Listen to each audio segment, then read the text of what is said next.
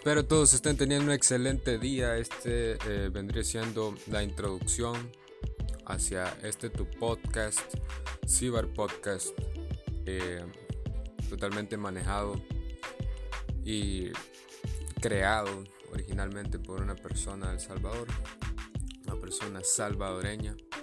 Y vamos a estar teniendo diversos temas, temas de interés nacional, temas de productividad, temas de educación, salud. Eh, este podcast está orientado a ser un desahogo emocional durante lo que viene siendo esta pandemia del 2020. Saludos.